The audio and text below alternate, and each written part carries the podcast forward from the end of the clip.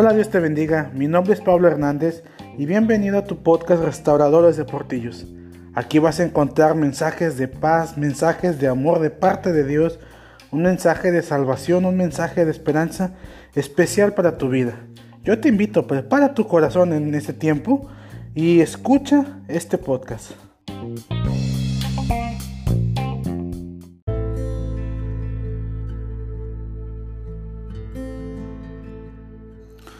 Hola, que Dios te bendiga. Es un gusto enorme estar aquí de regreso, es un gusto enorme estar aquí nuevamente. Hoy podemos volver a grabar un episodio más. Sé que han pasado varios días, algunas semanas, pero hemos andado un poco ocupados y gracias a Dios por el trabajo que Él ha puesto, gracias a Dios por el trabajo que Él nos ha dado. Y bueno, aquí estamos nuevamente para continuar con, con esto que empezamos con esto que estoy seguro que Dios ha puesto en nuestros corazones de hablar su palabra a través de este medio y creo fielmente que Él sabe lo que hace, que Dios es bueno, que Dios es bueno en todo tiempo, todo lo que Él hace es perfecto y aquí estamos nuevamente. Hoy grabamos este tercer episodio que lleva por nombre Cuando se nos acaben los mañanas. Quiero invitarte que escuches atentamente voy a compartir contigo una lectura que se encuentra en Santiago, capítulo 4, versículo 13 al 16. Dice la palabra de Dios de la siguiente manera. Vamos ahora, los que decís, hoy y mañana iremos a tal ciudad y estaremos allí un año y traficaremos y ganaremos, cuando no sabéis lo que será mañana, porque ¿qué es vuestra vida? Ciertamente es neblina que se aparece por un poco de tiempo y luego se desvanece, en lugar de lo cual deberías decir, si el Señor quiere, viviremos y haremos esto o aquello. Pero ahora os jactáis en vuestras soberbias. Toda jactancia semejante es mala. Se encuentra en Santiago capítulo 4, verso 13 al 16. Repito, el tema de hoy es cuando se nos acaben los mañanas. Te hago una pregunta en este tiempo y, me gustaría que comencemos a reflexionar, a pensar un poco. Te pregunto, ¿cuál es el día más ocupado que tú tienes en la semana? ¿Cuál es el día que dices, caray, este día lo tengo tan ocupado que no sé qué voy a hacer? Este día no, no puedo ni respirar. A lo mejor me vas a decir que pudiera ser el día viernes porque tal vez es el día que tienes más trabajo. O pudiera ser que sea el día lunes porque pues a quién no le cuesta levantarse un lunes, empezar la semana, trabajar, echarle ganas. Creo que a muchos nos cuesta. Tal vez pudiera ser, no sé, miércoles, jueves. Porque pues es el ombligo de la semana, mitad de semana, ya todos estamos un poco cansados, un poco estresados. En fin, independientemente de cuál día sea el que tú hayas pensado, estoy seguro, estoy segurísimo, que siempre el día más ocupado que tú y yo tenemos es el día de mañana, es el día que sigue. ¿Por qué? Porque siempre tenemos la buena costumbre, o mala costumbre mejor dicho, de dejar todo para mañana. Muchos de nosotros hablamos con tanta seguridad del día de mañana que parecería que se nos ha olvidado que nuestra vida es fugaz, que no somos dueños de nuestra vida y que nuestra vida está en las manos de Dios. ¿Cuántas cosas no hemos dejado de hacer hoy por pensar que mañana las vamos a lograr hacer? ¿Cuántos abrazos, cuántos consejos no hemos dado hoy por pensar que mañana vamos a tener el tiempo para darlo? Realmente nunca tenemos tiempo. Siempre estamos ocupados, sea el día que sea y más cuando te preguntan, oye, ¿qué vas a hacer mañana? Y siempre salimos con, híjole, es que mañana voy a estar ocupado, mañana voy a hacer esto, mañana voy a hacer aquello. Mira, es que mañana van a venir tales personas, es que mañana esto, mañana esto otro. Eh, y empezamos a poner, tal vez sean excusas, tal vez sea cierto, tal vez no. Pero así es. Siempre el día más ocupado de nuestra vida es el día de mañana. Déjame te cuento una historia. Un escritor y empresario estadounidense llamado Todd Henry cuenta que una ocasión le preguntó a un amigo que para él cuál era la tierra más costosa del planeta. Todd pensaba que su amigo tal vez iba a decir Noruega, Suiza, Qatar, Dubái, tal vez los Emiratos Árabes o las Bahamas. Algún lugar caro, algún lugar extravagante. Mas sin embargo, después de un tiempo de pensar y meditar, su amigo le responde, la tierra más costosa son los cementerios. Y yo me imagino la cara de Todd cuando le dice a su amigo que la tierra más costosa son los cementerios. Una cara de confusión y Todd le responde con otra pregunta. ¿Los cementerios? Todd, muy extrañado, le preguntó por qué pensaba eso. Y aquel hombre le respondió, porque esos lugares están llenos de historias no contadas, novelas sin escribir, millones de sueños, metas sin cumplir, millones de metas sin llevar a cabo, ideas que pudieron cambiar nuestra sociedad o tal vez el mundo, pero que nunca se llevaron a la práctica. ¿Cuántas cosas no hemos dejado tú y yo inconclusas? ¿Cuántas cosas hemos dejado de hacer? Porque decimos, eh, hoy estoy muy ocupado, tal vez mañana, si me da un tiempecito, lo hago. Y resulta que ese tiempo nunca llega. Resulta que mañana tuvimos el día más ocupado del mundo y no pudimos realizar ninguna meta, ningún sueño. Mira, cada día en el mundo mueren aproximadamente 155 mil personas. Tal vez un poco más, tal vez un poco menos. Es un dato eh, que hemos investigado. Y pues ese es un dato abrumador. Pero de estas 155 mil personas que mueren a diario, hay doctores, algunos son albañiles, abogados, algunas son amas de casa o estudiantes. Algunos tal vez son, no sé, gente que no tiene un hogar, gente que su familia se olvidó de ellos, gente que tal vez por alguna enfermedad dejó de existir en este mundo. Y realmente todas esas personas tienen algo en común. Llegan a la tumba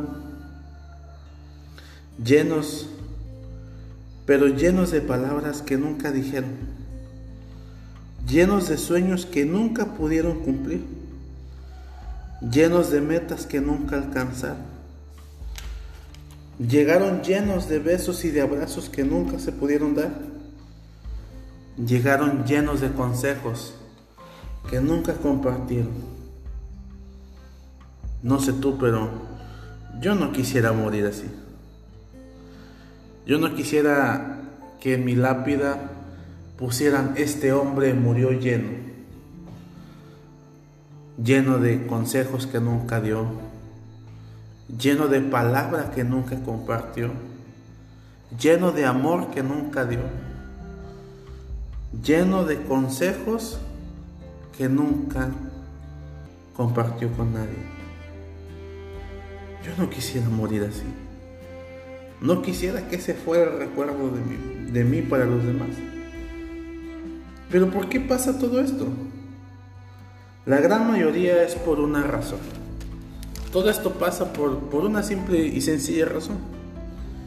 Porque pensamos que siempre va a haber un mañana para hacer las cosas.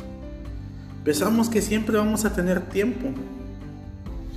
Pensamos que si no lo hacemos hoy, mañana lo vamos a poder hacer. Pensamos, mañana puedo dedicarle tiempo a mi familia. Mañana puedo abrazar a mis hijos. Mañana tal vez podré salir a caminar con mi esposa. Mañana comenzaré este proyecto nuevo. Mañana podré ir a visitar a mis padres. Mañana puedo comenzar una nueva vida. Mañana me dedicaré a hacer lo que Dios quiere que haga. Pero lastimosamente se nos olvida una cosa muy importante. Un día se nos van a acabar los mañanas. Un día el mañana ya no va a llegar para ti y para mí. Leíamos hace un momento en Santiago capítulo 4 que ciertamente la vida del hombre es como la neblina, que se aparece por un poco de tiempo y luego se desvanece. También ahí mismo en Santiago dice que realmente como hombres, como personas humanas, no sabemos qué va a ser del día de mañana. No sabemos qué va a pasar. Pero hablamos del mañana con tanta seguridad, como si nosotros tuviéramos el control de nuestra vida, como si nosotros tuviéramos el control de todas las cosas.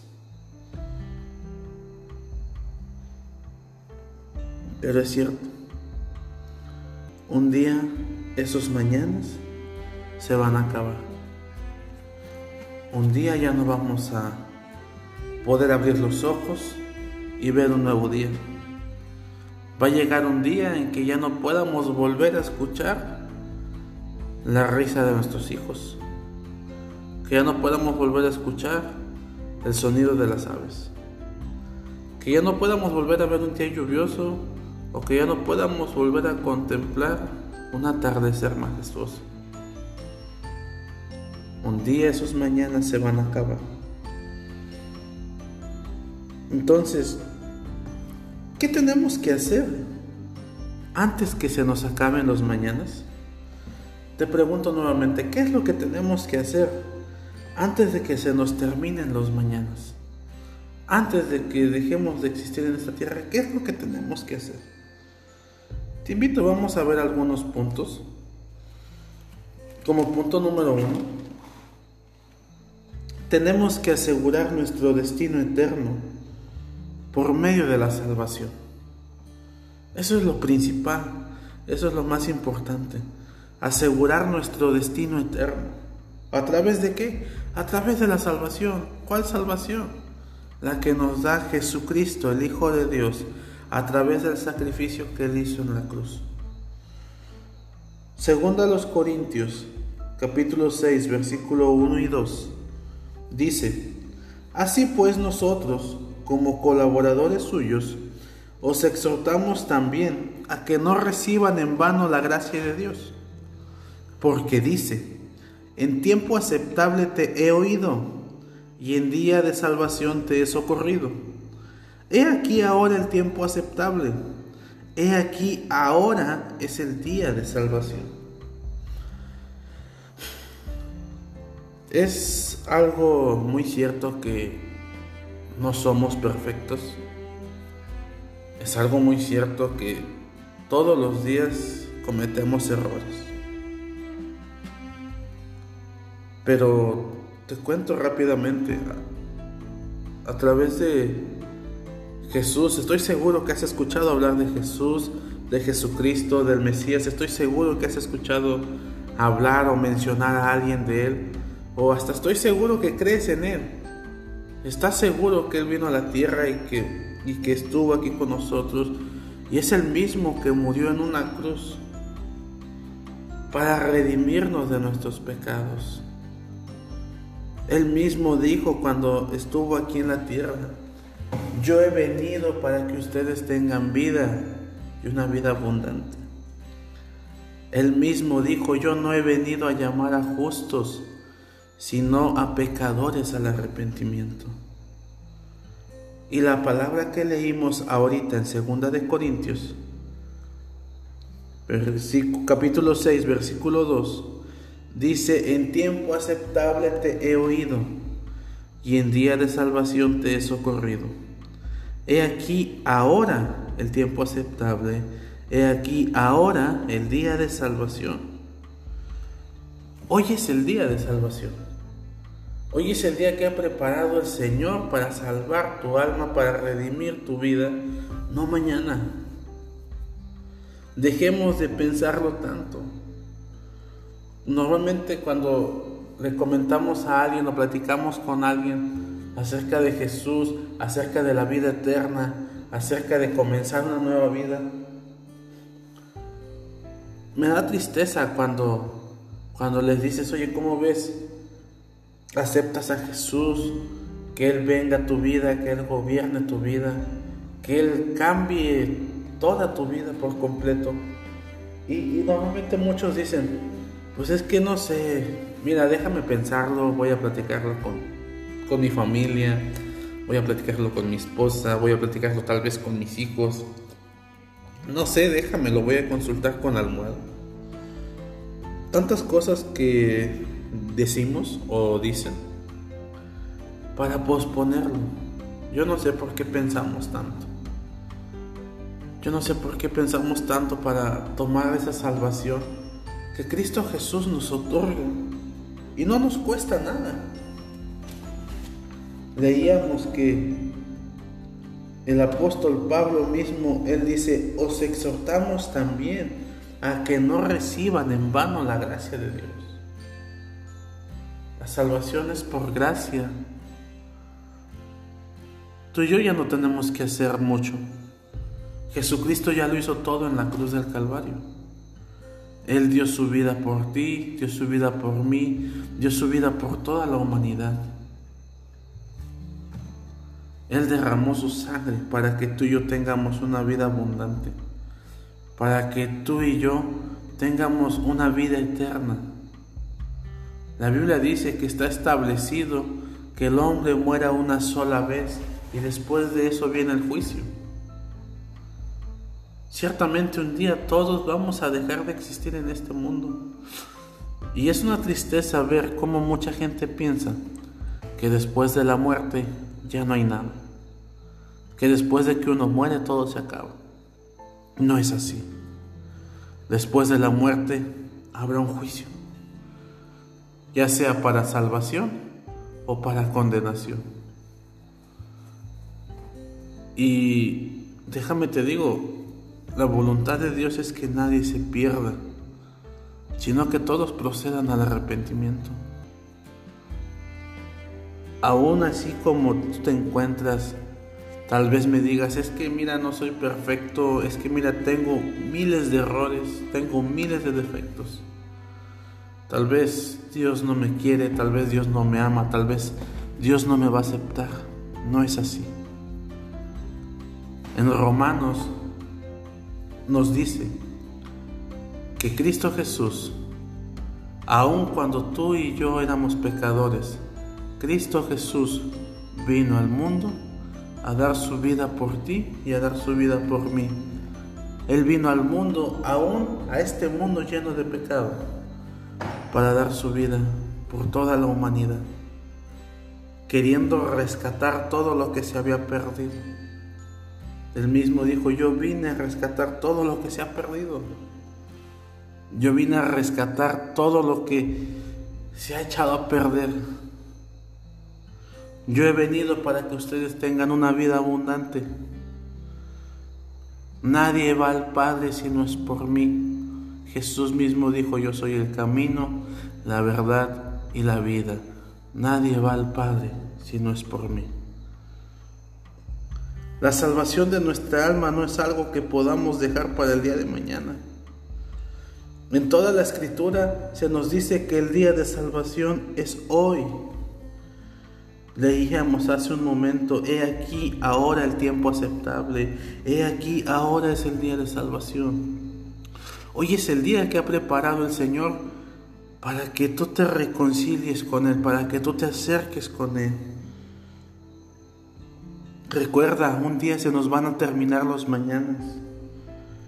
Pero antes de eso, lo primero que tú y yo debemos de hacer es asegurar nuestro destino eterno a través de la salvación que es en Cristo Jesús.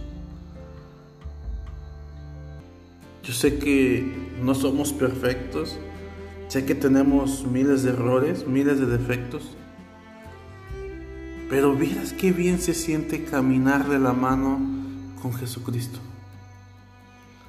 Vieras qué bien se siente pedirle perdón a Dios por todos los errores y pecados que hemos cometido. Vieras qué bien se siente cuando viene el perdón de Dios hacia tu vida y Él mismo te dice, he aquí, yo hago las cosas nuevas. Las cosas viejas ya pasaron. Las cosas viejas quedaron atrás. En pocas palabras, Dios mismo te dice, cuando tú le pides perdón y te arrepientes y decides comenzar una nueva vida, Dios te dice, no te preocupes, de aquí en adelante es borrón y cuenta nueva. Hoy comienza una nueva vida. Olvídate de todo lo que quedó atrás. Comienza una nueva vida, pero ya no peques más, ya no falles más. Es tiempo de que tú y yo podamos asegurar nuestro destino eterno a través de la salvación. Como segundo punto de qué es lo que tenemos que hacer antes de que se nos acaben los mañanas, tenemos que darle más importancia a las personas que a las cosas. Así como lo escuchas. Tenemos que aprender a darle más importancia a la gente, a los amigos que nos rodean, a nuestra familia, que a las cosas. Jesús nos dijo en San Lucas capítulo 12, versículo 15, mirad y guardaos de toda avaricia, porque la vida del hombre no consiste en la abundancia de los bienes que posee.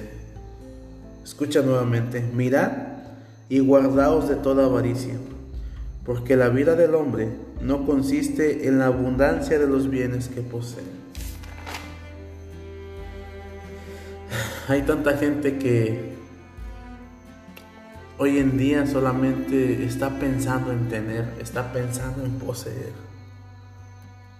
Y se olvidan que hay gente a su alrededor que necesitan de ellos. Quiero decirte lo siguiente. Las personas, la gente, el prójimo, todos los que nos rodean, son para amarlos son para quererlos, son para, para valorarlos. Y las cosas que tú y yo tenemos son para usarlas nada más.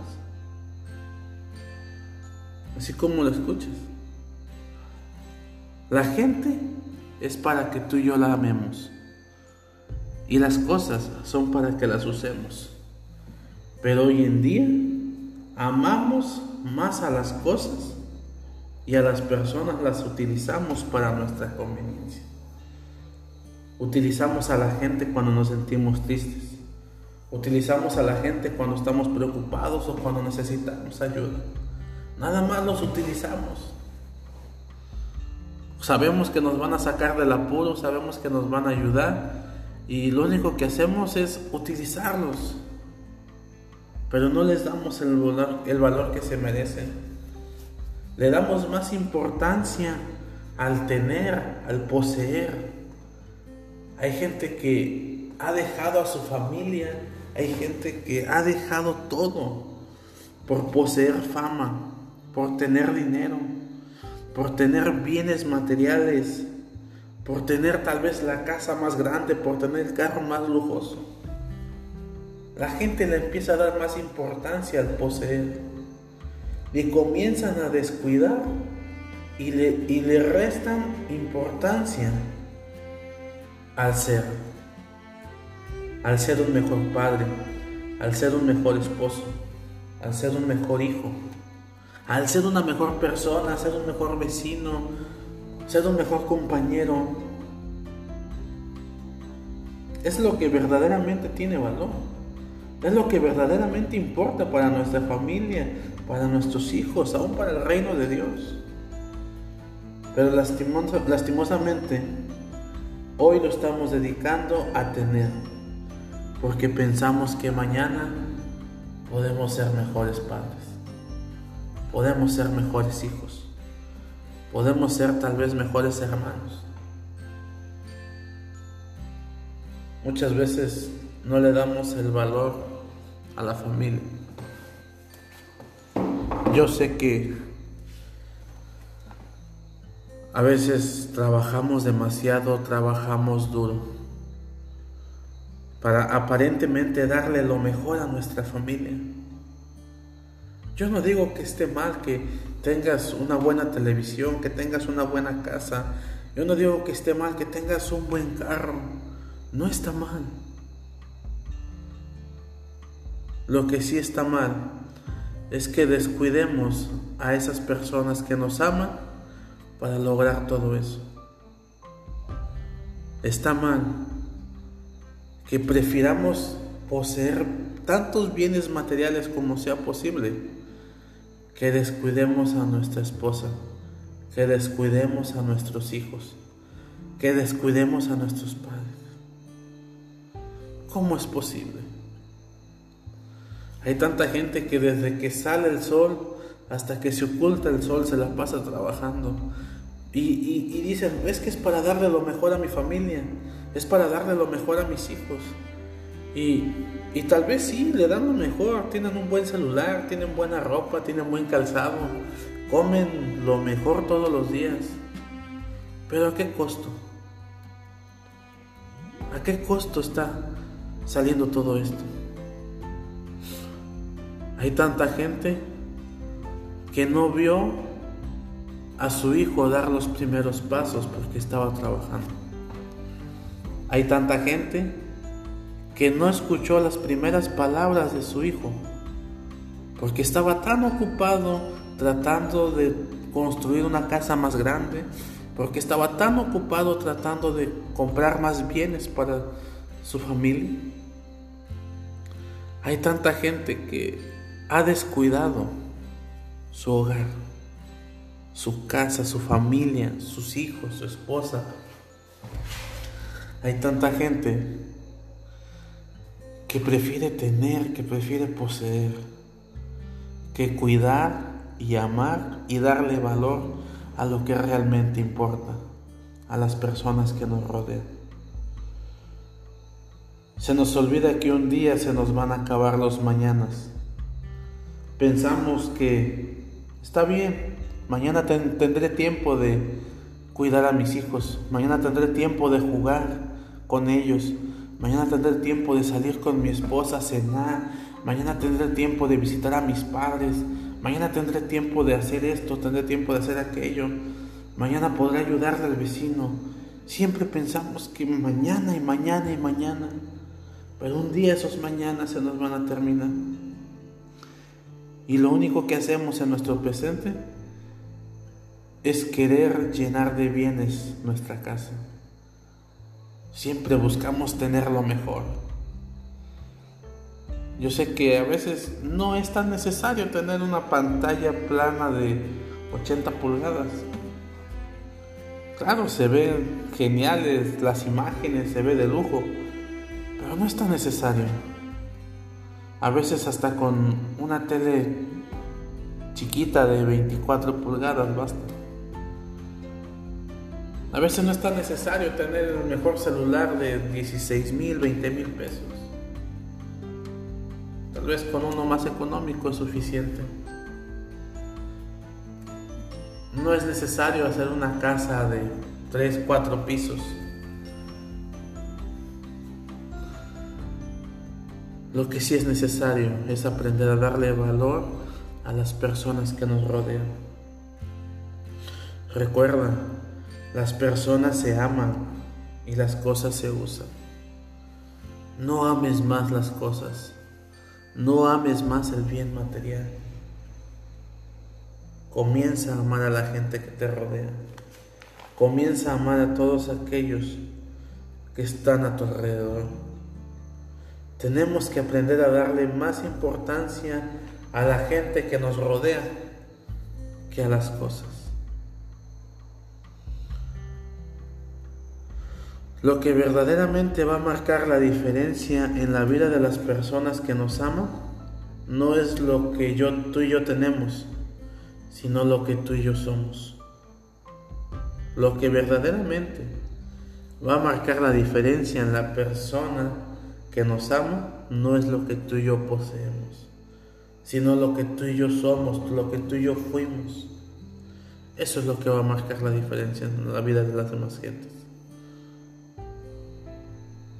Te invito, aprende, aprendamos a darle valor a nuestros padres, a nuestros hijos, a nuestro cónyuge.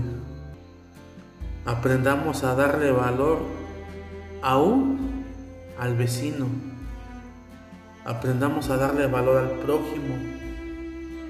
Es necesario aprender a hacerlo.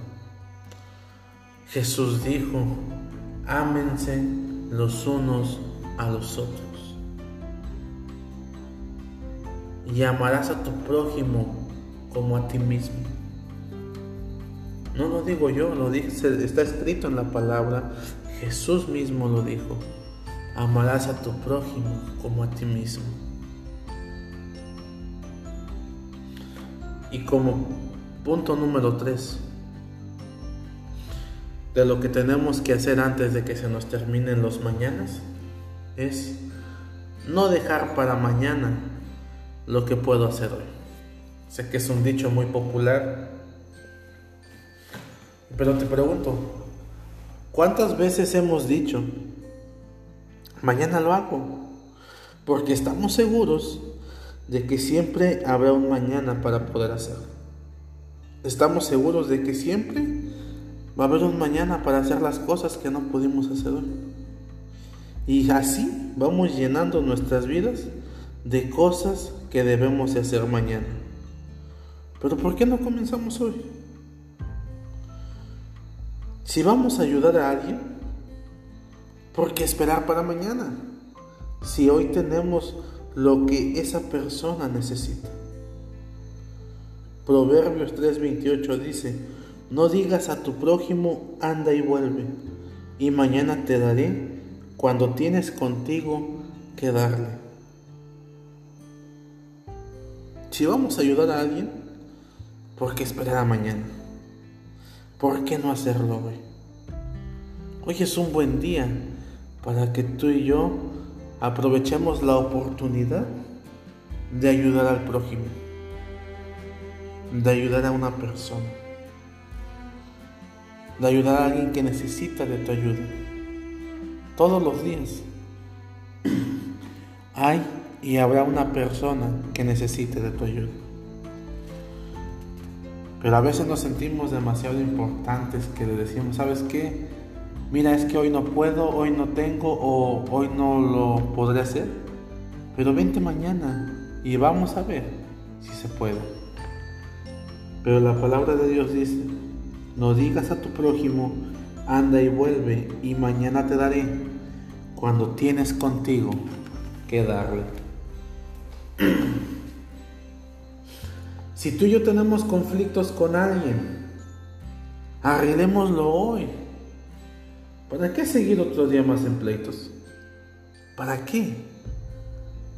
Lucas 12:58 dice, cuando vayas al magistrado con tu adversario, procura en el camino arreglarte con él, no sea que te arrastre el juez y el juez te entregue al alguacil y el alguacil te meta en la cárcel.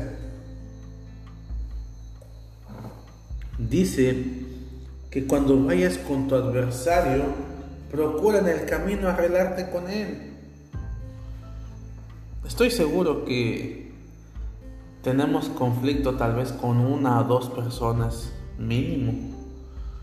Un problema tal vez pequeño que se puede arreglar hablando. Pero es tanto nuestro orgullo que decimos, ¿yo por qué? Que él venga y que solucione las cosas. O es fácil decir, no, pues yo digo esto y, que le haga como puede. Es tan fácil hablar. Es más, muchas veces hemos escuchado y te aseguro que hasta lo hemos dicho. Hablando se entiende la gente. Y si hemos ofendido a alguien, pidamos perdón hoy Quitemos nuestra soberbia y reconozcamos nuestro error. ¿Para qué esperar más tiempo para sanar una herida en el corazón de nuestro prójimo? Estoy seguro que hemos ofendido a más de alguna persona en toda nuestra vida. Estoy seguro que en algún momento de nuestra vida ofendimos a algún hermano, ofendimos a nuestros padres, ofendimos al vecino. Pero nos cuesta tanto reconocer nuestro error e ir y pedir perdón. Tú no sabes si esa ofensa que tú hiciste costó que esta persona perdiera la confianza en ti y en más gente. Es necesario que tú y yo aprendamos a, pedir perdón. Es necesario que tú y yo aprendamos a pedir perdón y a perdonar. Nada nos cuesta. Nada nos cuesta pedir perdón y perdonar. No sabemos cuándo se nos van a terminar los mañanas. Es por eso que hoy tenemos que vivir agradecidos, llenos de fe y de esperanza, valorando a nuestra familia y confiando que Dios está con nosotros. Sabemos qué día nacimos. Sabemos perfectamente, está registrado en un acta de nacimiento. Pero no sabemos qué día vamos a morir. No sabemos qué día se nos van a terminar los mañanas. ¿Qué va a pasar? ¿Qué va a pasar cuando se nos acaben los mañanas? Te repito, hoy hemos visto tres puntos. ¿De qué cosa debemos de hacer antes de que se nos acaben los mañanas? Primer punto, tenemos que asegurar nuestro destino eterno por medio de la salvación. Como segundo punto, tenemos que darle más importancia a las personas que a las cosas. Y por último, ya no dejemos para mañana lo que podemos hacer hoy. Sé que va a sonar muy trillado, pero aprendamos a vivir cada día como si fuera el último. Dejemos de decir mañana lo hago, mañana lo termino, mañana voy a visitar a tal, voy a visitar a aquel. Dejemos de decir mañana voy a hablar con tal persona. Hagámoslo hoy. Aprovecha este día. Créeme, el día más importante para ti no debe de ser el día que te van a pagar la quincena no debe de ser el día de tu cumpleaños. No debe de ser, no sé, viernes, lunes, martes. No. El día más importante para ti debe de ser hoy. El día más importante para ti debe de ser el presente. Porque ayer, antier, hace un año, hace dos años, eso ya pasó. Ya no podemos recuperar ese tiempo ya no lo vamos a recuperar. Mañana no sabemos si vamos a despertar. Mañana no sabemos si vamos a seguir en este lugar. Mañana no sabemos si vamos a poder abrir los ojos una vez más. Pero hoy, este presente, este día que tú y yo estamos viviendo, aprovechémoslo al máximo. Saquémosle provecho a este día. Aprovechemos hacer todo lo que esté a nuestro alcance hoy, porque un día se nos acabarán los mañanas.